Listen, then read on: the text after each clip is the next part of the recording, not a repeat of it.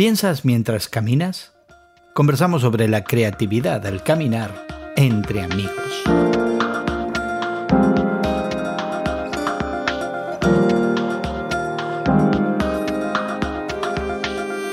Gracias por acompañarnos entre amigos, esta conversación semanal sobre la fe cristiana y el mundo contemporáneo que tenemos habitualmente Guillermo Serrano, Elsa Mazón y tu amigo Gerson García. Hoy conversamos sobre las implicaciones de un estudio de la Universidad de Stanford en los Estados Unidos que conecta a la actividad creativa humana con caminar. Pero antes, te invitamos a suscribirte a nuestro podcast que encontrarás en tu plataforma de podcast favorita. Al suscribirte podrás acceder al estudio que mencionamos en el día de hoy, podrás también comentar y encontrar en nuestros archivos otros temas que pudieran interesarte. Encuentra entre amigos con Gerson García en Apple, Google, Spotify o donde quiera que encuentres tus podcasts. Suscríbete en el día de hoy. Al parecer, caminar tiene una relación especial con la creatividad humana. El filósofo Friedrich Nietzsche escribió hace un siglo y medio todos los pensamientos verdaderamente grandes se conciben al caminar. Mucho antes de Nietzsche, los antiguos griegos no solo lo creían, pero también lo practicaban. Aristóteles, en particular, usaba largas caminatas como contexto para sus diálogos y enseñanzas. De hecho, ahora nos referimos a sus seguidores como los peripatéticos, literalmente los que deambulan o caminan. En estos días eh, mi esposa me insiste en caminar como una forma de mantener actividad física en una vida que de otra manera sería muy sedentaria. Y pocas veces conectamos caminar con la actividad intelectual. Recuerdo que en una ocasión uno de mis supervisores cuestionó lo que percibía era una disminución en mi trabajo creativo. Le recordé que la creatividad requiere estímulo y que en lo personal yo recibía gran parte de ese estímulo caminando y tomando el tiempo de mi trabajo para poder pensar y no tan solo para producir industrialmente. Así que sí, debe haber algo de cierto en esta supuesta conexión entre caminar y pensar y caminar y desarrollar la creatividad. Y quizás no es tan solo una cuestión de percepción personal o preferencia. Cuatro estudios de la Universidad de Stanford, publicados hace algún tiempo en The Journal of Experimental Psychology, demuestran que caminar aumenta la ideación creativa. El efecto no se debe simplemente a un aumento en la estimulación perceptiva del movimiento a través del entorno. Es decir, no es porque uno camina por un paraje inspirador y estimulante, sino simplemente se debe al hecho de caminar. Ya sea que uno esté al aire libre o que esté corriendo en una de esas cintas de correr en el gimnasio, caminar mejora la generación de ideas novedosas e ideas apropiadas, y el efecto, según el estudio, se extiende incluso cuando las personas se sientan a realizar su trabajo creativo poco después. Es más, el estudio también parece apuntar que cuanto más caminamos, más creativos pudiéramos ser. Hace algún tiempo salí a caminar y me detuve en una cafetería para conversar con Guillermo Serrano y Elsa Mazón sobre las implicaciones de este estudio. Uno de nuestros intereses en ese momento era explorar el detalle de que Jesucristo se muestra en los Evangelios como alguien constantemente en el camino. De Galilea a Jerusalén, después a Samaria, otra vez a Galilea, se adentra caminando en las regiones del norte de Israel, donde ninguno de sus gentes quería ir, y luego regresa a Jerusalén para caminar donde ninguno de nosotros desearía hacerlo. Y es caminando que Jesucristo articula sus más grandes enseñanzas para el asombro de los que caminaban junto a él. Mientras nos tomábamos un café, esta es parte de nuestra conversación con Guillermo y Elsa, que ya está en marcha. Pero, le pregunto a usted, incluyendo aquí a nuestro ingeniero Jair Vergara, les pregunto, ¿caminar con audífonos conectados a las orejas o caminar explorando la naturaleza, los bosques, el camino, los árboles? yo camino sin los audífonos.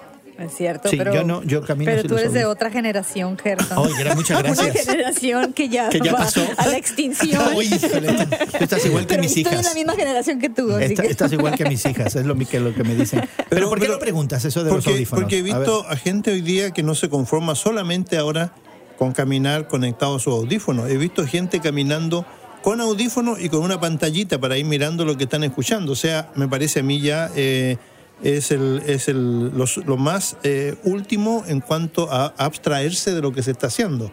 Por lo mm. tanto, ahí no, hay, no puede haber creatividad. Si yo estoy escuchando un mensaje o viendo un mensaje a la vez que estoy caminando, la creatividad no está ahí. Bueno, pero yo iba a hacer un comentario acerca de tu capacidad de, no hacer varias cosas simultáneamente. tú o caminas o escuchas música, o piensas o escribes. O, ¿Cómo funcionas tú, Guillermo? Exactamente. Si, si yo camino, pues solamente camino contando los pasos. Ya. Y no... que es una, una técnica que me enseñó mi, mi hija Olga y que dice que hay que caminar 12.000 pasos diarios lo cual es realmente una cosa extraordinaria. Yo he, llegado, yo creo que he llegado a la mitad. Pero los 12.000 pasos me parece una, una, exageración. una, exageración. Pero, entonces, de alguna manera, tu posición contradice lo que, lo que dice este artículo eh, que estamos eh, considerando en el día de hoy de la publicación Open Culture, que nos habla justamente de esa investigación que han hecho científicos donde caminar podría generar pensamientos eh, altos, sublimes, creativos, filosóficos. Y yo estoy pensando en la tradición socrática Ay, qué interesante. a ver, a ver. Sí, mira. Sócrates era el que tenía problemas de adicción y que caminaba con una piedrecita en la boca, ¿no? No, no, sé quién fue eso. Pero, pero no, se, no se nos pinta. Sócrates, la tradición socrática para, para, aprender no es a base de preguntas, ¿no? Y, sí, de hipótesis, cosas hipotéticas, y se le ponen las preguntas para a los, hacer reflexionar a los estudiantes. Y cuando lo pintan en el Renacimiento a Sócrates, ¿en qué contexto lo pintan? Caminando y rodeado de gente la mayoría de las ¿verdad? Sí, parece que así lo hacían los griegos. O sea que de alguna que manera. no tenían autobuses. pero de alguna manera esta cosa de ir caminando, ir explicando las cosas. Y yo a veces incluso en el Evangelio me imagino a Jesucristo muchas de estas enseñanzas que dio a sus camino discípulos. de, camino de. ¿Verdad, Guillermo? Así que no, no está tan desconectado esta cosa de caminar, pensar y desarrollar quizás pensamientos altos y sublimes y creativos. Nietzsche, que me gustó mucho una cita que leí a propósito de este artículo, decía que el caminar entre los montes ayuda precisamente a la creatividad, pero se necesitan piernas muy largas para poder hacerlo. Pero, fíjate que Nietzsche, que Nietzsche al final de cuentas era nihilista. Entonces, ¿cómo, cómo, se compaginan las dos cosas? Caminas por los montes, escuchas los pajaritos y al final terminas con una filosofía totalmente nihilista. No, yo pienso que realmente hay una base, una base cierta en cuanto a, que esto ayuda a la creatividad. Porque el, solo hecho de comenzar a hacer algún tipo de ejercicio mínimo, como puede ser el caminar, o máximo en el caso mío, eh, en contacto con lo que es el aire, la naturaleza, en un sentido despierta la imaginación, ¿no? Hay, hay momentos en que uno ve cosas que suceden en la misma naturaleza que le inspiran a, pensar que hay algo bueno en cuanto a escribir, en cuanto a reflexionar. O sea, yo creo que tiene alguna base todo esto. Eh, ¿Será que innatamente tenemos esta idea de que sí, eh, mientras caminamos, mientras estamos en, esta actividad eh, podemos pensar. Pues la mente puede explorar y descubrir otras cosas y tal vez ciertas cosas que se observan a la hora de estar caminando pueden ser como eh, que te, que te despiertan, te disparan la imaginación, disparan ciertos ah, pensamientos, cuestionamientos que después nos ayudan a, procesar ciertas cosas. La impresión que yo tengo a raíz de este artículo y lo que me motiva a pensar es que mm, parece que últimamente Guillermo y Elsa no tenemos tiempo para ninguna de las dos cosas, ni para caminar ni para pensar. Esa es, una declaración demasiado eh, intrépida. Muy bien. pero tú ya sabes cómo yo soy. Claro, porque... el intrépido El jabato, yo soy el jabato. Claro, porque esa idea de que no tenemos tiempo para eh, hacer un ejercicio mínimo como caminar o de pensar, eh, nos pondría casi casi en una actitud como de mueble, como de objeto, que ya no tenemos ningún tipo de, de inspiración quizás inspiramos lástima. O de que estamos en cierta inercia, ciertos movimientos de la vida, que estamos como autómatas, ¿no? Pero no parece Moviéndonos de una cosa a otra, de una actividad a otra. En nuestro ambiente laboral, en nuestro ambiente laboral, en el tuyo, Elsa, no, no hay mucho de eso, no hay mucho automático, no hay mucho de, de reflejo, de inercia eh, y pocos momentos de reflexión. no estoy diciendo que hay una ausencia total, pero me da la impresión que, en esta sociedad donde tenemos grandes problemas con el sobrepeso y se nos anima a caminar, caminamos poco, hacemos poco ejercicio y últimamente estamos viendo realmente consecuencias en la sociedad que implican que no estamos pensando bien las cosas. Posiblemente hay alguna base para, para decir eso, ¿no? Eh, a raíz de lo que estamos comentando, me viene a la mente lo que sucedió con Nelson Mandela en África del Sur. Él, estuvo encerrado en una prisión más de 30 años y en algunos momentos se pasó en una celda pequeña de 2x2, 3x3 metros, 10 eh, años o 8 años, lo que fuera. Y este hombre eh, no solamente se negó a, donde lo pusieron, a darle eh, la satisfacción a, su, a, su, a las personas que lo tenían cautivo en ese momento político de la historia de África del Sur. Pero él dice que no solamente hacía ejercicio, pero caminaba en su celda. Y mientras caminaba, eh, hacía los espacios necesarios para escribir algunas cosas que después salieron de la prisión. Es decir, incluso en momentos total y absolutamente contrarios a todas las posibilidades, existe esta actitud creativa y creadora de un hombre que cuando sale de la cárcel dice que la actitud que él tiene es de perdonar y de olvidar, que no puede seguir adelante porque si realmente tuviera actitudes de, venganza le destruirían a sí mismo.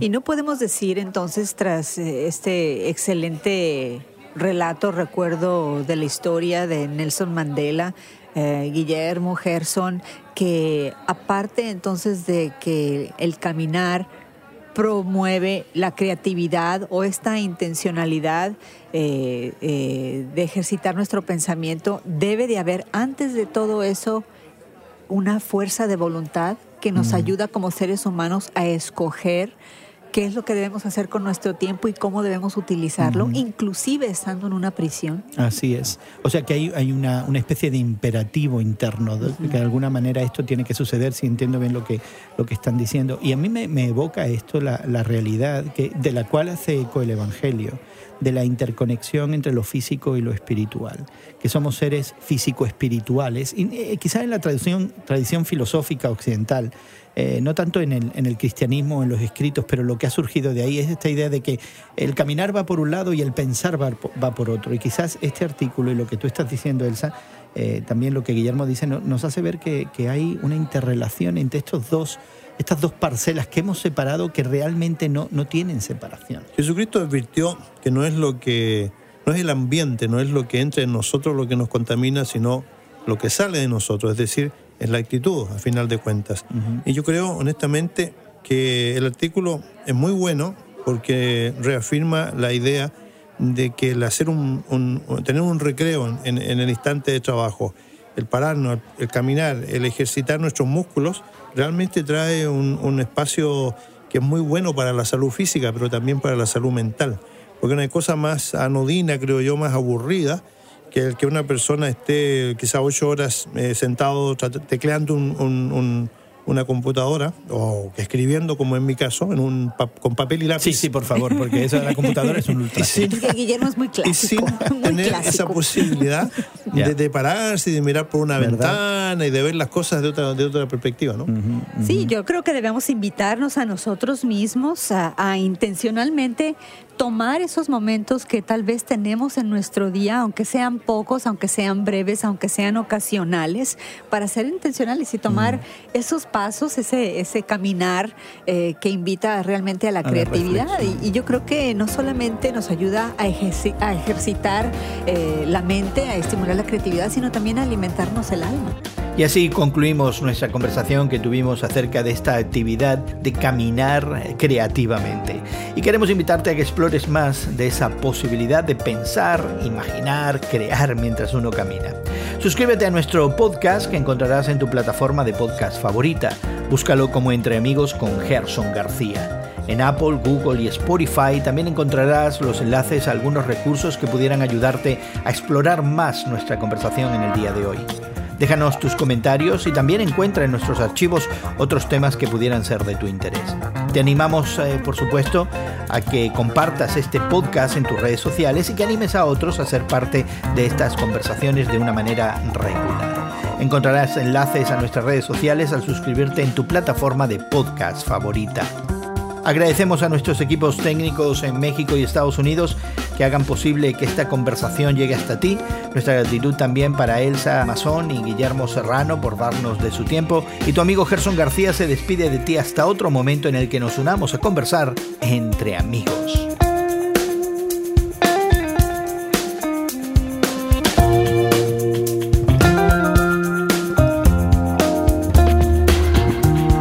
Entre Amigos con Gerson García es producido por Eventual Media y distribuido por Radio Moody para ministerioreforma.com.